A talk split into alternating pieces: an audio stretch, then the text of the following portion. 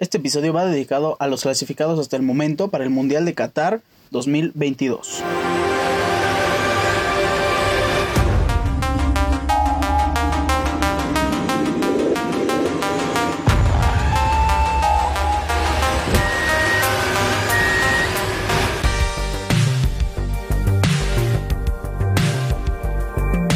Suman 12 las elecciones que han ganado su lugar mediante las eliminatorias. Qatar es la primera, la, la, anfitriona ya clasificada. Vamos a hablar un poco más de quién se trata por parte de la UEFA. Se terminaron las clasificatorias y los países que avanzan como líderes son Alemania, Dinamarca, Bélgica, Francia, Croacia, España, Serbia, Inglaterra, Suiza y los Países Bajos. Por su parte, vamos a hablar de Sudamérica, donde los países que clasifican son los anfitriones, Brasil y Argentina.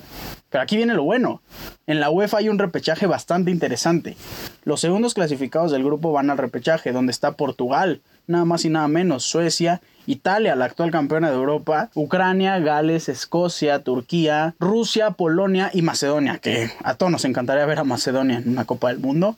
¿Cómo están? Hoy es 19 de noviembre, episodio número 41 de Ricardo Cerón Podcast. Sean bienvenidos. Vamos a empezar hablando de las eliminatorias de la CONCACAF. ¿Qué pasa en esta parte del continente? Pues tristemente un sabor amargo para la selección mexicana y para todos los que somos aficionados pierden en sus dos encuentros de esta fecha FIFA. Ya llegaremos a eso. Iniciamos con el Jamaica contra Estados Unidos. Empate a unos. Ja Jamaica jugó bien. En realidad no jugó nada mal. Estados Unidos tristemente tiene ahí el, descanso obligatorio de muchos jugadores. También la participación de varios jóvenes que quieren crecer y estar en esta selección. Pues empatan, repito, 1-1 de visita ante Jamaica.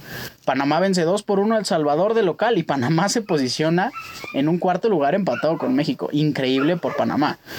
Costa Rica está eh, también en una posición pues entre buena y mala. Todavía puede clasificarse, vence 2 por 1 a Honduras, que está al fondo de la tabla triste. Y en el último partido, Canadá.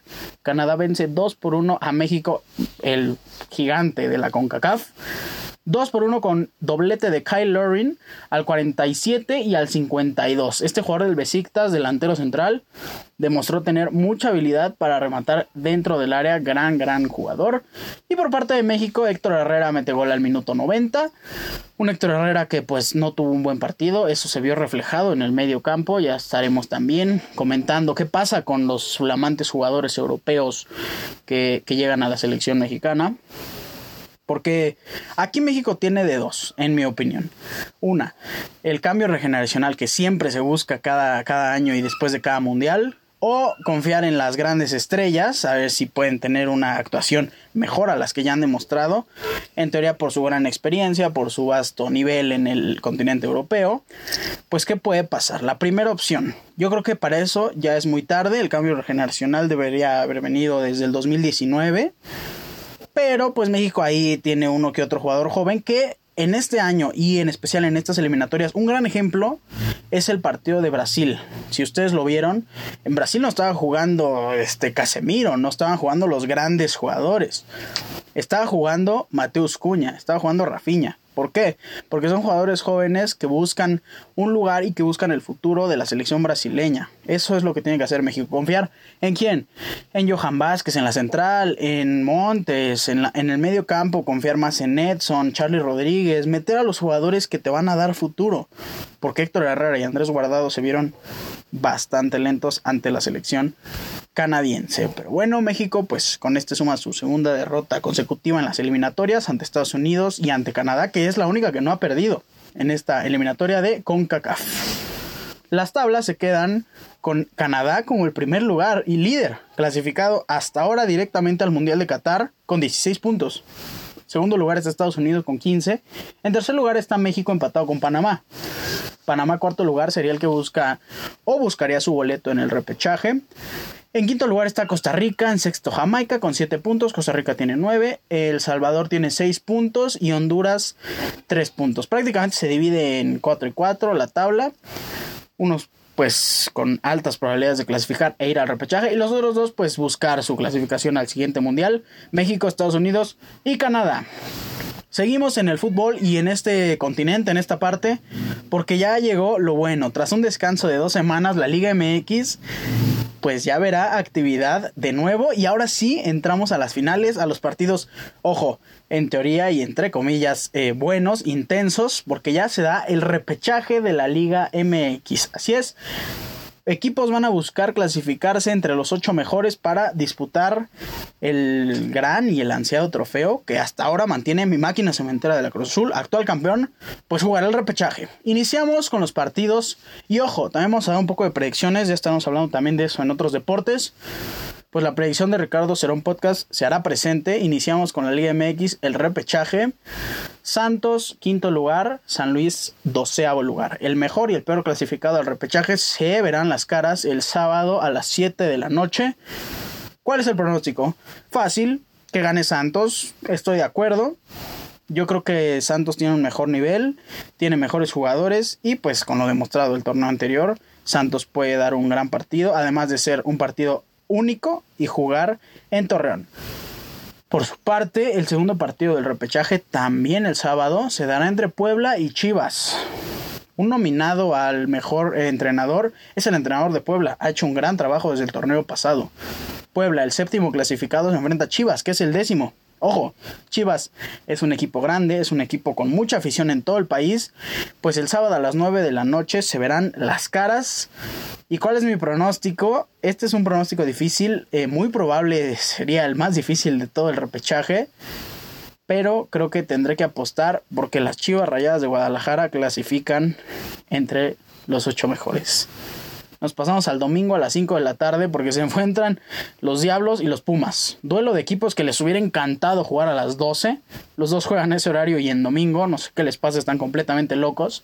Pues Toluca, el sexto clasificado, recibe a Pumas, que es el onceavo.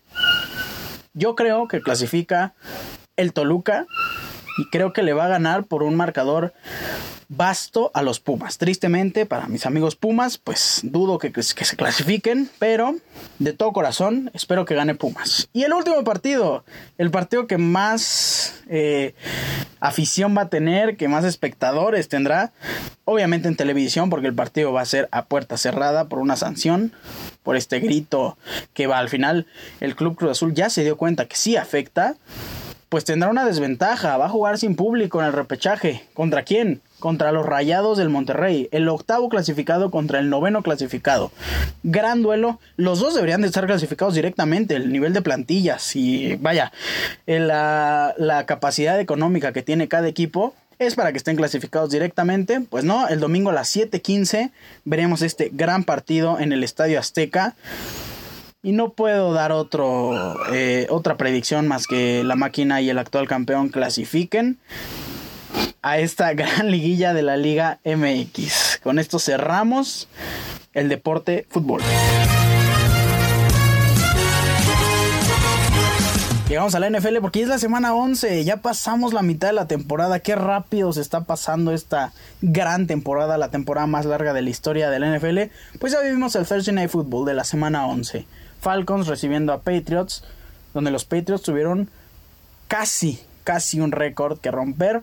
Eh, la defensiva con más impedimento de, de primeros y dieces y de puntos de los Falcons, digo para los Patriots, sobre los Falcons, vencen 25 a 0 los Patriots que se posicionan 7 victorias, 4 derrotas y los Falcons 4 victorias, 6 derrotas. Repito, 25 a 0 los Patriots. Y aquí vamos a hablar del MVP del Thursday Night, ¿Quién es el MVP? La defensa, la defensa de los Pats, no hay otro. No jugó bien la ofensiva. Mac Jones jugó eh, relativamente regular. Los receptores, Nelson Aguilar, Kendrick Bourne, Jacoby Meyers, tampoco tuvieron gran impacto. Eh, los corredores, Ramón Stevenson, Harris, para nada. Y por parte de Falcons, bueno, el marcador habla por sí solo. Kyle Pitts apagado, Matt Ryan lo sustituyeron al final. Pero vamos a hablar de la defensiva porque la defensiva es el verdadero MVP de los Patriots ya desde hace varios partidos. Cuatro intercepciones, cuatro sacks al coreback. Van intercepción y regresó el balón para pick six. Eh, intercepción también del hermano Devin McCurry. Adrian Phillips también es intercepción. JC Jackson, vaya, gran, gran duelo de la defensiva de Patriotas que los posiciona como el MVP del Thursday Night Football. Ahora vamos a hablar del top 5 de los partidos destacados para esta semana 11, que yo creo que deben de ver, mm, han sido bastante acertados, según yo. Y iniciemos con el número 5, porque Chargers enfrenta a Steelers en punto de las 7.20 de la noche en el Sunday Night Football de la NFL. Es el quinto partido, Chargers con Justin Herbert jugando bien.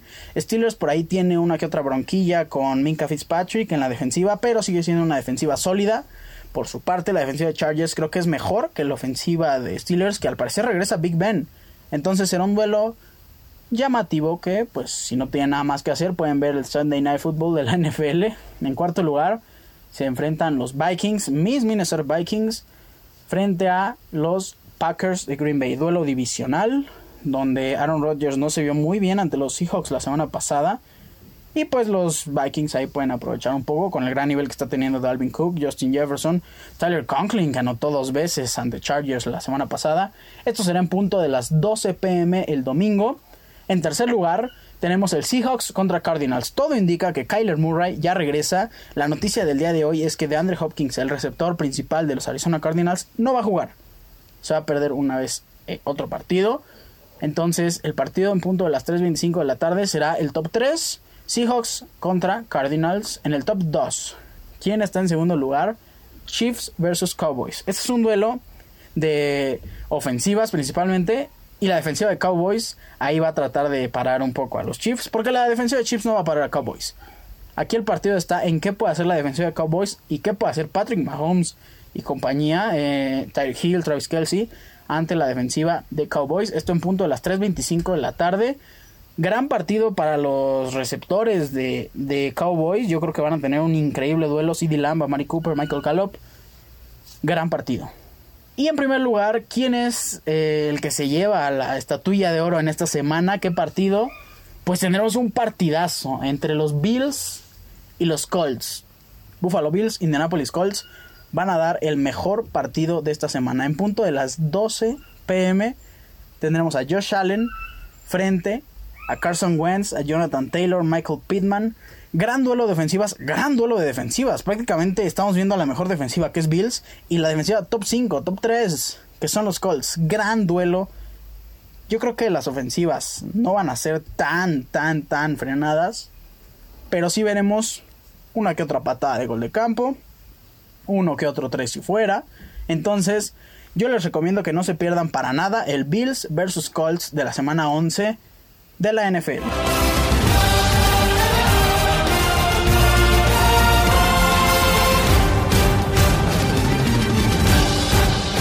Cerramos eh, la participación y las previas de este gran, gran fin de semana que pronostica bastante actividad, bastante emoción con la Fórmula 1 y el GP de Qatar. Lusail International Circuit será partícipe del primer gran premio a lo largo de toda la historia en este país, el GP de Qatar. Vamos a hablar un poco de él, tendrá un total de 5.38 kilómetros. Ojo, es un circuito largo. Es un circuito que me gustó, es un circuito con muchas curvas, 57 vueltas en total. Esta será, como ya les dije, la primera edición del GP de Qatar, entonces el campeón y el ganador de este gran premio, pues va a ser el primero en toda la historia. La vuelta más rápida va a ser la primera en toda la historia. Es un es un gran premio que todos los pilotos quieren ganar. 306.66 kilómetros en total.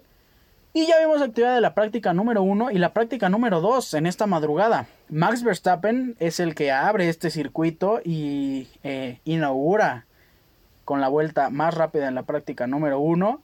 1 minuto 23 segundos punto 723 es la vuelta más rápida en la práctica 1 que después fue roto evidentemente Pierre Gasly con un gran viernes. 1 minuto 24.160. Botas en tercer lugar. 1.24.194. Hamilton 1.24.509. Eso, suma, eh, eso perdón, lideran los primeros cuatro. Checo Pérez está en octavo lugar con 1 minuto 24.915 para la práctica 1. Posteriormente, unas horas después, la práctica 2 nos dejó con Valtteri Bottas como líder, la mejor vuelta, la vuelta más rápida, 1 minuto 23.148 bajó bastante. Y en segundo lugar, Pierre Gasly de nuevo. La escudería Alfa Tauri se le da bien este circuito hasta el momento, porque también recordemos que en la práctica 3 y en la clasificación es donde los Mercedes y los Red Bull le salen alas y empiezan a volar.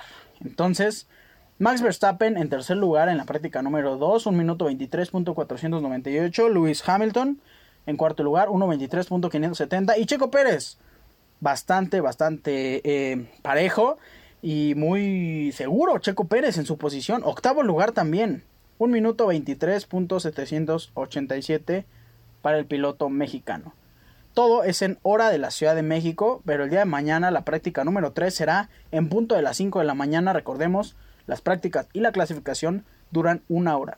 La práctica 3, repito, en punto de las 5 de la mañana el día sábado y la clasificación en punto de las 8 de la mañana. De 8 a 9 será la clasificación del primer Gran Premio de Qatar en toda la historia. El domingo tendremos la carrera a las 8 de la mañana. Promete ser una gran carrera, como ya lo saben el campeonato de pilotos y el campeonato de constructores está impresionante, hecha chispas. Con esto nos despedimos. No me voy sin antes recordarles mis redes sociales, arroba ricardo-cerón- en Instagram, Ricardo Cerón en Facebook. Recuerden, Cerón es con Z.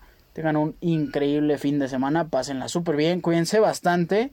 Y yo estaré aquí esperándolos el día lunes para un episodio nuevo de este, su programa. Bye.